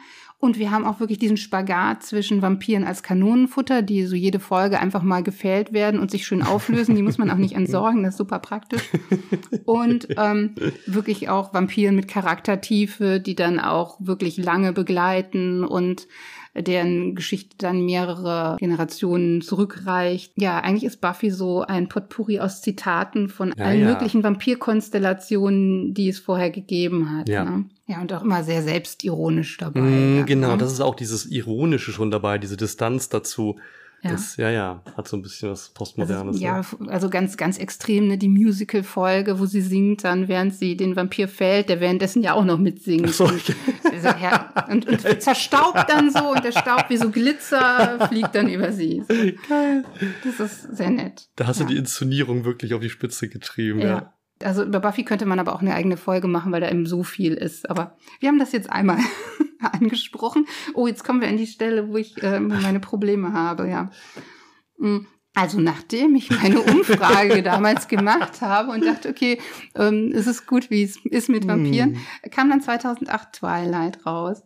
Und ähm, ich habe die gelesen aus Interesse, weil ich ja gerade auch tief in der Vampir-Thematik war. Und ich fand die tatsächlich auch ganz interessant habe aber danach festgestellt, dass ich die komplett anders gelesen habe als irgendwie alle in meinem Umfeld, weil, also bei Twilight kurz gesagt, das ist eben auch diese Teenagerwelt, es ist mhm. auch eine Highschool, Ne, ähnlich wie bei Buffy, aber es gibt eben nicht diese ironische ja. Komponente so groß. Und das ist das eine ist Bierernst. und da ist es eben auch so, dass es da eine Vampirfamilie gibt. Und das krass halt bei der Vampirfamilie aus meiner Sicht ist so, dass sie halt so krass langweilig ist. Mhm. Das ist halt einfach so eine stereotype Familie, die aber ja Vampire sind, deshalb ist das alles ganz schlimm und die haben alle auch einen ganz schlimmen Hintergrund, deshalb sind die alle, wie sie sind, aber trotzdem ganz toll. Und die Protagonistin selber kommt dann da irgendwie rein, ne, weil sie sich ja äh, in den Vampir verliebt. Ich nenne keine Namen. Und ähm, dann. Er ist ein also, toller Schauspieler. Es gibt gute Filme mit ihm. Ja, ja, der Scha Schauspieler ist gut. ähm, und dann, ich habe ihn nicht gesehen, muss ich dazu sagen. Ich habe ihn nie gesehen. Ich habe hab mir, ich hab mir das alles angetan und ich sage dir gleich noch was zu. Okay. Also, ich finde es interessant, dass die Protagonistin sehr vampirisch ist, obwohl sie ja keine Vampirin ist. Mhm. Sie kommt in diese Stadt, sie ist die Fremde. Ah, ja. Sie hat dunkle Haare und ist irgendwie blass, obwohl sie aus Kalifornien oder so kommt. Dann ähm, ja, ist sie auch so isoliert und normalerweise ist ja so, dass der Vampir als der Fremde irgendwo mhm. hinkommt. Hier ist es aber andersrum, wobei wir das bei Buffy auch schon so hatten, ein bisschen, aber, aber da ist es eben nochmal so, dass sie auch dieses vampirische Äußere hat, ne, diese Blässe. Ah ja, okay. Und ähm, dann ist es auch so, dass wie sie mit den anderen Menschen umgeht, sie ja eigentlich immer was von denen quasi so nimmt. So, ich hatte mhm. immer den Eindruck, dass sie so ja so ein Psychovampir ist, ne? Ach so, okay. Weil, weil sie sich immer was von den anderen verlangt und die quasi so psychisch aussaugt. Und eigentlich ist es auch nur konsequent, dass, dass die dann irgendwann Vampir wird. Und deshalb mhm. ist sie auch dann so ein bisschen der Übervampir. Also ich, ich habe das so gelesen und das hat für mich Sinn ergeben, weil ich die Protagonistin echt halt als bösen Psychovampir gelesen habe und mich jetzt da nicht okay. so rein versetzt habe. Mit der Distanz war das für mich total okay. Aber wenn man das natürlich so als so Familienmodell und als Verhaltensmuster, wie ich mich jetzt als junges Mädchen irgendwie einem, einem Typen gegenüber gebe, liest, ja. finde ich das total gefährlich, ja. die, dieses Buch. Ne? Und auch wie die, wie die anderen dann reagieren eben. Ne? Und diese mhm. ganze, das finde ich halt echt schwierig.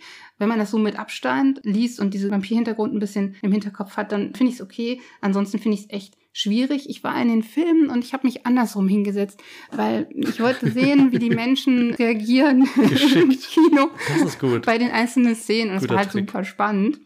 Deshalb kann ich euch jetzt auch über den Film nicht so viel erzählen. Waren die Leute ähm, gebannt? Waren sie fasziniert? Ja, es liefen Tränen so, und, ja. und es wird ganz viel geseufzt, ja. Also diese Standardlesart ist echt das eigentlich Gruselige an dem Film, ne? Ja, Mhm. Also das ist wirklich ein, ich finde es ein bisschen gefährlich, so das Ganze. Also ein, erzkonservatives, reaktionäres Machwerk von dieser sehr evangelikalen Autorin, glaube ich, ne? Oder ich weiß nicht das genau. Das weiß was. ich gar nicht genau, aber ich würde es nicht unreflektiert jungen Mädchen zum ja. Lesen geben. Ja, und eigentlich ist ja dieser ganze, dieses gebissen werden, sie will ja auch gebissen ja, werden. Ja, ne? genau, ergib ne, dich in den Schmerz. Eine ziemlich platte Metapher für das erste Mal und für Coming of Age, so, also ähm, jetzt auch nicht besonders helle und äh, ziemlich plakativ einfach so, ne? Ja, genau, das ist, es geht um Pubertät, es geht um Erwachsenwerden und eigentlich empfehle ich dann äh, hier auf Planet Schule die Dokumentation für Jugendliche Ich bin kein Werwolf. Hm. Ähm, es sind jetzt halt Werwölfe, aber Werwölfe kommen ja bei Twilight auch vor.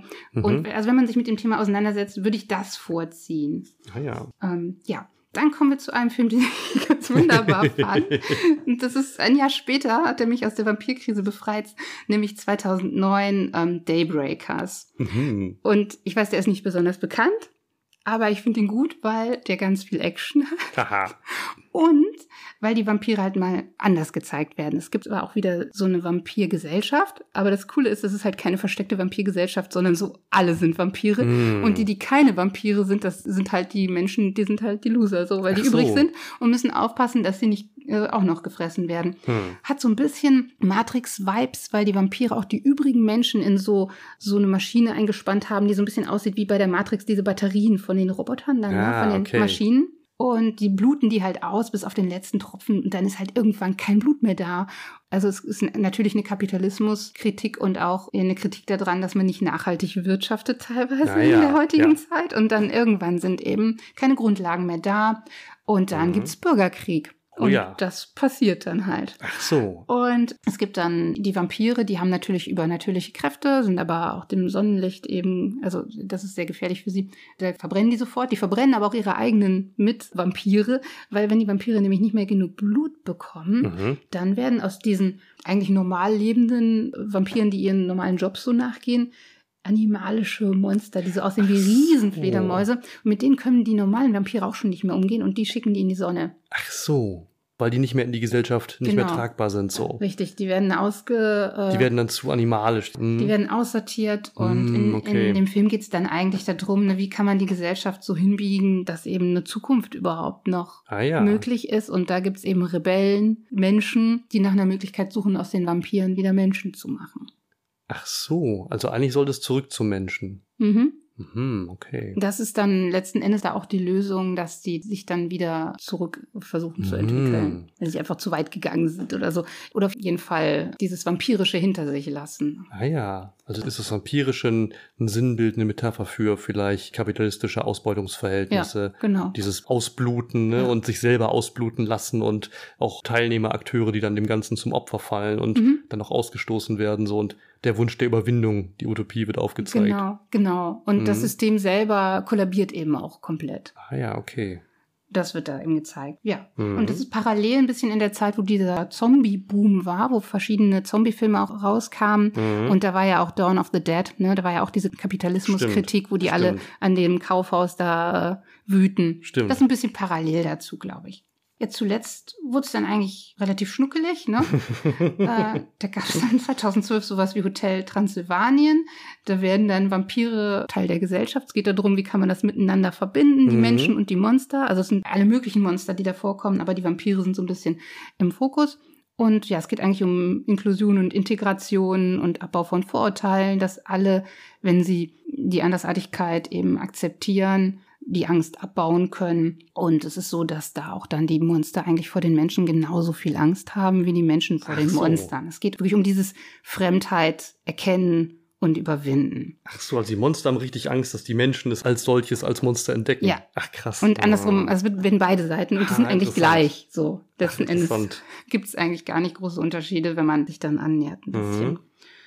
Ja, und dann sind wir schon fast am Ende. Also als Beispiel für, wo unheimlich viel eben Selbstreflexion und, und Sachen wieder zitiert werden, ist der Film Fünf Zimmer Küche Sarg von 2014 zu nennen. Ich habe mich sehr amüsiert. So ein geiler Titel, ja. ja. ja fand also ich auch wenn sehr ihr lustig. Inspiration braucht für so einen Vampircharakter, wenn ihr den klischeeartig aufziehen wollt, guckt euch den Film an. Da geht es um Alltagsprobleme, die diese Vampire, die den auch jetzt eigentlich ja schon genannten Vampirklischees entsprechen haben und ganz viel Situationskomik und wie man mit Werwölfen umgeht mhm. und sowas. Und die leben da in einer WG zusammen. Die, die Vampire leben in einer WG, genau. Und müssen so Alltagsprobleme, so wer ja, putzt oder. Genau, wer ist mit Spülen dran. Wahnsinn. Und sowas alles. Das ist ja auch witzig, weil das ja wirklich dieses postmoderne Zitieren auf die Spitze treibt, ne? dass quasi alle Archetypen in der WG wie in so einer so einem Kuriositätenkabinett nebeneinander gestellt werden und aufeinander losgelassen werden. Mhm. So. Und man guckt, was passiert in dieser WG, wie so ein Laboratorium. so. Ja. Also die verschiedenen Vampirinterpretationen begegnen sich gegenseitig ja. und müssen miteinander klarkommen. Mhm. Das ist eigentlich sehr, sehr witzig.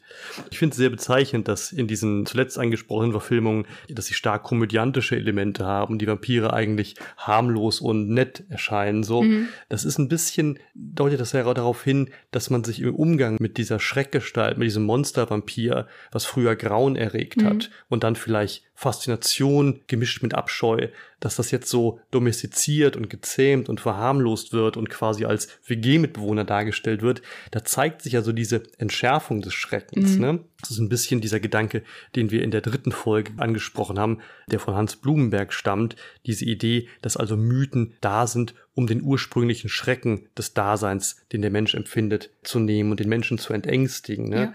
Und dass da also Monster erscheinen, aber eben die Monster nur noch so einen fernen Verweis im ästhetischen Gewand auf diesen ursprünglichen Schrecken darstellen und eben als solche eigentlich da sind, um den Menschen zu versichern, das haben wir hinter uns, das mhm. haben wir überwunden. Und in dem Sinne ist also der, der harmlos gewordene Vampir eigentlich sozusagen, zeigt den, illustriert den Erfolg dieser Entängstigungsstrategie, ne? Mhm. Dass halt durch die Kultur, durch die Medien, durch die Kunst der Vampir so weit verformt und transformiert worden ist, dass er heute eigentlich ein netter Spielgeselle ist, den man gerne vielleicht in der WG neben sich hat ja, und genau. nicht mehr das Monster, was nachts auf Friedhöfen schmatzt und die Menschen ängstlich und in den Wahnsinn treibt. Ja, und diese beiden Sachen existieren natürlich auch immer noch mal nebeneinander. Ne? Ja. Wir haben ja auch schon beim kleinen Vampir einen Vampir, mit dem man sprechen kann. Ja. Und wir haben ja auch schon die Monsters. Da Ja, stimmt. ja auch schon so ein Richtig. bisschen was. Das ist ja noch früher. Das ist jetzt nicht so ganz so explizit, aber da kommt es auch so ein bisschen raus. Ich glaube, der Großvater ist auch so ein, Ah, so ein okay. Vampir.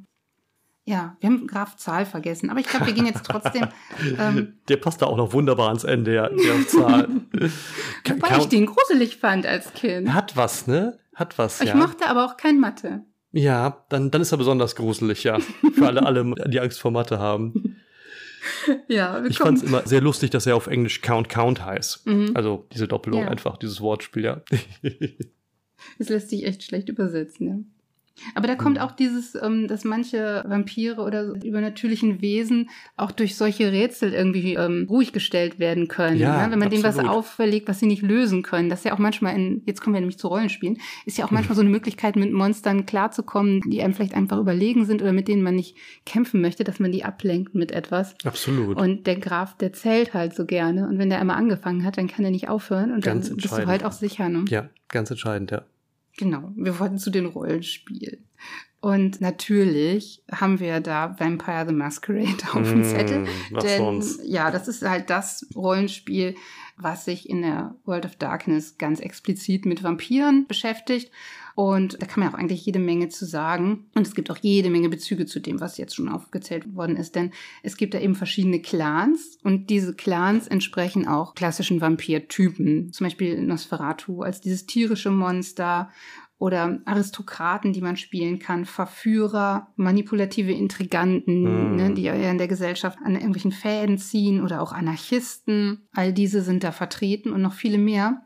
Und dieser Vampirismus, ne, wenn man das jetzt so auf dem Charakterbogen sich anschaut, wird da so behandelt wie Stabilität jetzt bei Cthulhu. Ne? Also das kann Ja, halt ja. auch kippen und dann kannst du Mhm. dieses Animalische kippen und hast dich Mhm. vielleicht auch selber nicht mehr irgendwann unter Kontrolle und wirst dann von deinem Blutdurst kontrolliert. Ja. Ne?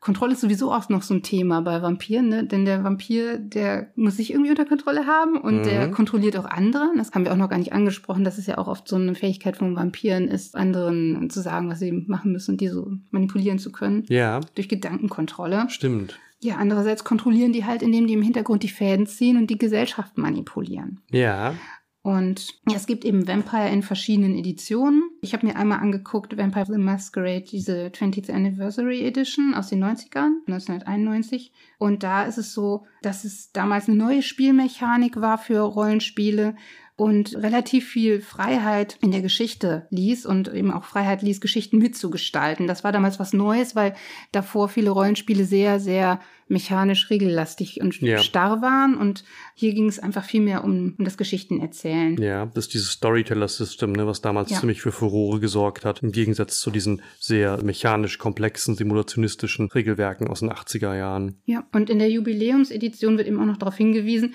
dass diese ganzen Gestalten, die da aufgezählt werden, sehr dem Zeitgeist der 90er verhaftet sind und diesen Subkulturen, die es damals gab. Ne? Und das entspricht halt auch vielen dieser Filme, die Ja, in ja. dieser Zeit. Malkavianer. Ja, Mann. da gibt's ja auch dann Nosferatu und Ventro, diese Business-Vampire und ne, die Kreaturen Mhm. und alles. So, das ist schon, deckt schon vieles ab. Ja, und auch im Regelsystem von Vampire wird dann, wie das auch in vielen Vampirromanen und Filmen ist, diskutiert, welche Regeln jetzt denn wirklich für die Vampire gelten. Ne? Zum Beispiel hat Knoblauch jetzt keinen Effekt auf Ach. Vampire. Aber Sonnenlicht halt schon. Mhm. Und man muss sich halt dann wirklich nochmal versichern, so welche Regeln gelten. Aber es gibt auf jeden Fall Regeln, die gelten. Und das muss Okay. diskutiert werden.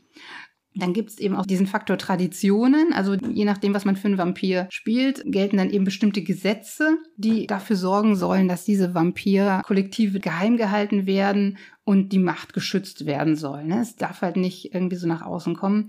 Das ist ganz ähnlich, wie das bei einem Interview mit einem Vampir eingeführt worden ist. Ne? Da gibt es Ah, ja auch okay. diese Vampirgesellschaften. Und das ist auch wirklich so krass hierarchisch. Und da geht es ja auch wie beim Vampire drum, in der Hierarchie Mm, aufzusteigen. ja. Und das hatte da eben ja den Ursprung. Und auch das Alter des Vampirs ist hier bedeutungsvoll. Das ist auch was, was bei Interview mit einem Vampir so angelegt worden ist, dass alte Vampire mächtiger sind als junge Vampire und die Macht des Vampirs mit seinem Alter steigt und zunimmt. und eben auch oft sein Stand in der Gesellschaft sich dadurch verbessert. Hm, diese Generation, ne? Ja. Mit der antediluvianischen Vampirin und dann zweite, dritte Generation sind die uralten so, ne? Ja, und genau sowas. hm, wenn du so elfte, zwölfte bist, das sind so die moderneren irgendwie. Und auch diese Regeln, dass wenn dann ein Vampir einen Vampir erschaffen hat, der für den irgendwie verantwortlich ist oder auch für dessen Fehler dann Mhm. äh, zur Rechenschaft gezogen werden kann und diese ganzen Dinge, die ja sehr so an Beaufsichtigung von Kindern Ah, und okay. sowas erinnern, äh, wo man denkt, ja, ja, die Vampire, die sind zwar aus der Gesellschaft, aus der Sichtbaren ausgeschlossen, aber haben sich jetzt auch ihre eigenen Probleme geschaffen. Mhm. Also das ist das, was ich mir dann denke. Ja. Ja, und deshalb ist das Vampirsystem eben so gewachsen und hat dann auch von dem Charakterbogen, wenn man sich den anschaut, eben sehr einen Schwerpunkt auf soziale Attribute, was jetzt in anderen Systemen vielleicht ein Attribut gibt, da sind die dann relativ aufgespalten, ne? also dieser soziale Bereich. Mhm. Und was ziemlich cool ist, dass die keine Zahlen haben, sondern diese schwarzen Punkte, damit man das bei Kerzenlicht noch lesen kann. genau. Ne? Wenn es zu atmosphärisch wird, ja. Genau, natürlich gibt's diesen Blutpool, weil Blut natürlich so eine Ressource ist, die die Vampire brauchen, denn sonst wären es irgendwie keine Vampire. Das Mhm. hat man auch schön mit eingearbeitet. Dagegen setzen kann man zum Beispiel Vampire the Dark Ages. Da gibt's ja auch so eine 20th Anniversary Edition. Da spielt man Vampire äh, um 1242. Und das Spielsystem ist eigentlich sehr ähnlich, Mhm. also oder eigentlich ziemlich das gleiche. Aber es gibt eben andere spielbare Clans, die so in dieses Mittelalter-Setting passen sollen.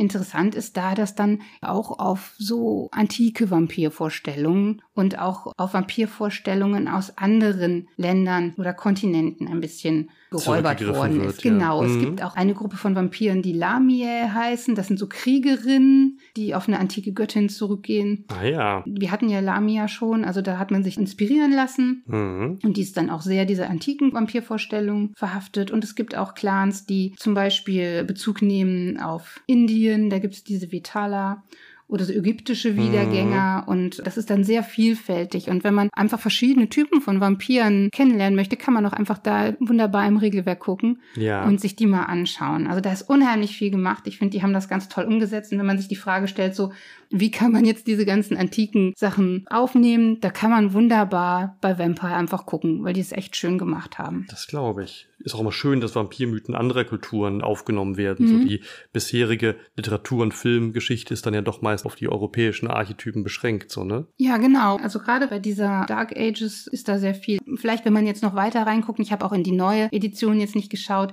da kann es natürlich auch noch ganz viel geben. Mhm. Aber das, ich hab, konnte mir nicht alles jetzt anschauen. Aber auf jeden Fall ist da viel. Und das finde ich super, dass sie das alles auch beachtet haben. Auf jeden Fall.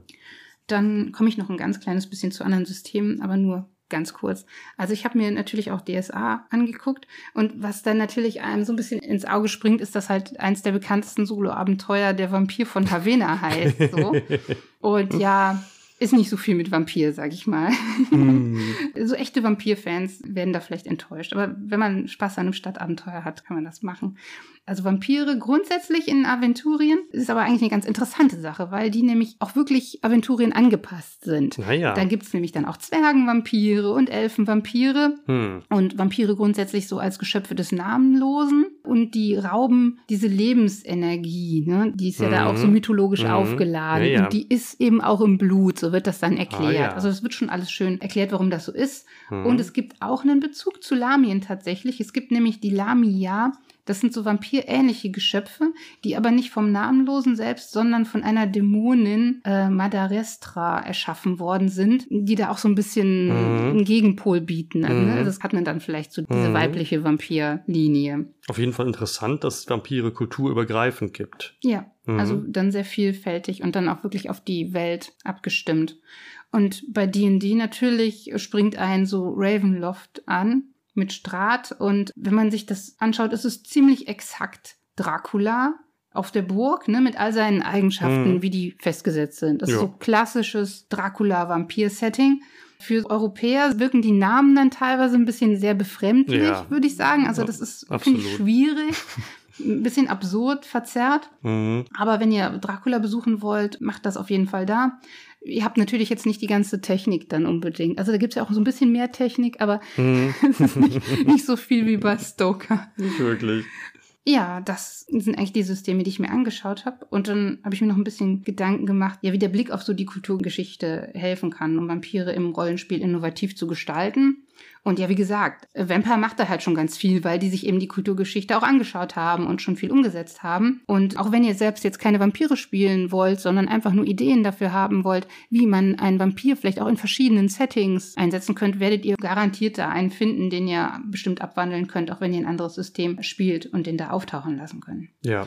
Wenn man auf Draculas Spuren wandelt, kann man natürlich auch überlegen, okay, typisch Dracula ist der Vampir, aber typisch Dracula ist ja auch dieses investigative Setting mit Sammeln von Informationen mhm. oder auch mit einem Anlegen einer Systematik oder einem Handbuch des Vampirismus, das man erarbeiten kann. Stimmt. Das könnte man auch machen. Ne? Ihr könntet auch einfach eine Gruppe mal losschicken, dass die über Vampire forschen und sowas zusammentragen. Wir haben ja gerade gemerkt, wie viel Spaß das macht. Absolut. Da ist man und, dann auf Van Helsing-Spuren. Mhm.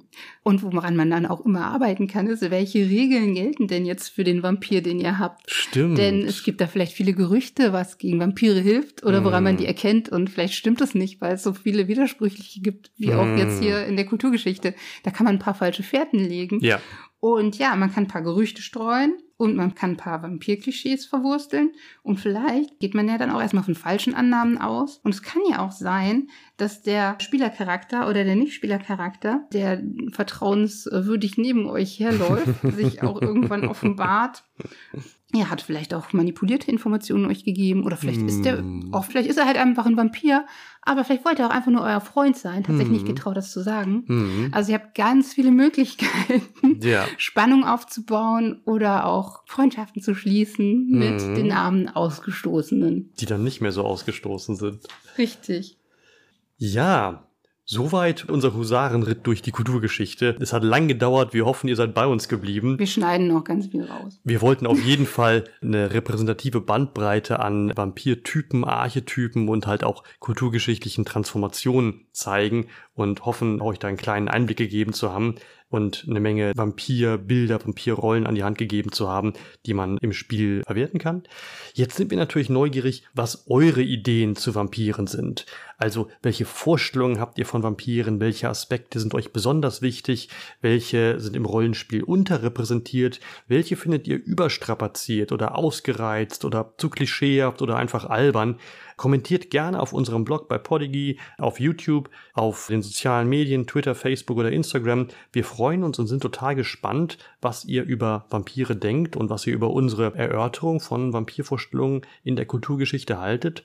Natürlich könnt ihr uns auch einfach so Kommentare hinterlassen zu unserem Podcast allgemein oder zu dieser Folge, egal ob Lob, Kritik, Anregungen oder Vorschläge. Wir freuen uns über jedes Feedback, also ihr seid herzlich eingeladen, eure Meinung kundzutun und zu kommentieren. Ja, und dann kommen wir jetzt zum Schluss noch zu den Shoutouts. Also mhm. wir haben heute zwei Shoutouts und der erste geht an Michael Kloy. Mhm. Der hat nämlich die Website Fantastische Antike und da macht er so einen Brückenschlag zwischen Fantastik und antiken Forschung und wechselseitigen Einflüssen, Rezeption antiker Motive in fantastischer Literatur, Filmen, Serien und Spielen, aber auch umgekehrt. Und der hat dazu Sammelbände veröffentlicht. Und da gibt es ein Werk, das geht um Antike und Fantasy. Das zweite geht um Science Fiction und Antike. Und jetzt erscheint ein neuer Sammelband. Da geht es um Antike und Horror. Hm, und ja, spannend. da kann man bestimmt fündig werden. Absolut. Und der zweite Shoutout geht an den 0 Uhr 1 Podcast. Den haben wir erst vor kurzem entdeckt. Die sind seit Februar diesen Jahres am Start. Das ist ein Podcast von Kim und Denise, die zusammen Horror in Literatur, Filmen, Serien und Videospielen besprechen. Und die haben da ein ganz kluges Konzept. Die wählen nämlich für jede Folge ein übergeordnetes Thema und jeder bringt zu dieser Folge ein Werk mit. Der andere weiß nicht was. Und diese Werke werden also nacheinander vorgestellt und besprochen. Der Ton ist also sachlich, aber es wird auch trotzdem viel gelacht und man spürt halt einfach, wie gut die beiden auf der Nerd-Ebene miteinander harmonieren. Also das Gespräch über Alien, das hat mich sehr an Gespräche in diversen WG-Küchen erinnert.